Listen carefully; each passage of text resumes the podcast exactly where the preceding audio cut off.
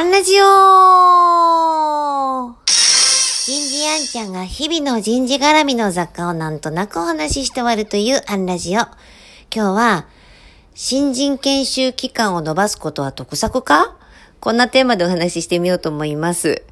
ちょっとここのとこ出張が続いたので今日はがっつり内勤、内勤というかまあ打ち合わせですね、オンラインの。えっと、今日だけで実は8件の打ち合わせを、えー、していました。で、うち一社でね、えっ、ー、と、社長から昨日言われて、こう、どうしたものかと思って SOS が出たお客様。えっと、新人が、えっと、辞めると。辞めるので、えー、忍耐が足りないんじゃないかと。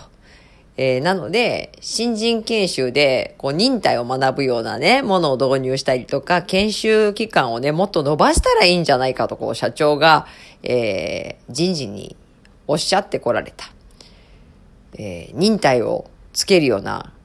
ことってどうすればいいのっていう問い合わせで、まあまあね、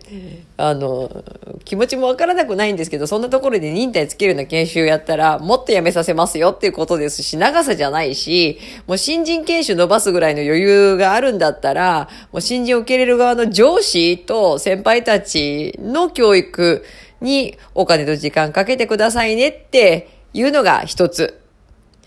えー、それから、えっ、ー、と、こう、根性の厳しさじゃなくて、こう、仕事の厳しさ、その先にある面白さを教えて差し上げていただきたいし、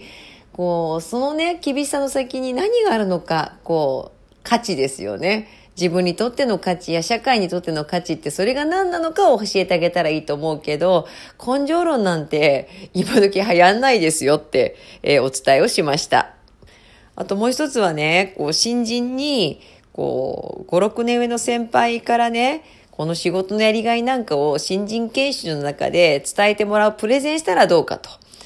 新人何人いらっしゃいましたっけ？えー、50人だと。50人に対してね、5、6年目の先輩がね、えー、1時間プレゼンテーションしてね、まして優秀な先輩ですよ。自分たちが20代の頃、21人の頃、22、3か、もう30代手前の方ってめちゃくちゃ大人だったでしょと、そんな方がやりがい語られても、あの、遠すぎるから、今年入った新人に、あの、ましてや10グループぐらいに分かれて5人1組に先輩つかせて、もっと対話して、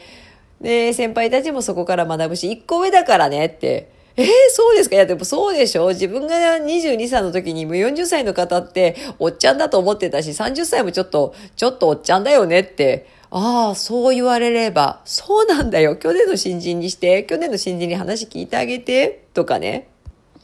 不思議だなと思うのが、きっと私たちはみんな自分が新人の頃の経験持ってて、忘れちゃうのかなとも思いながらね。まあ次回も込めてですけれども、どうすれば新人が定着するのか、新人に葉っぱかけたり新人研修期間伸ばすことでカバーはできそうにないですよ。今日はここまで。次回もお楽しみに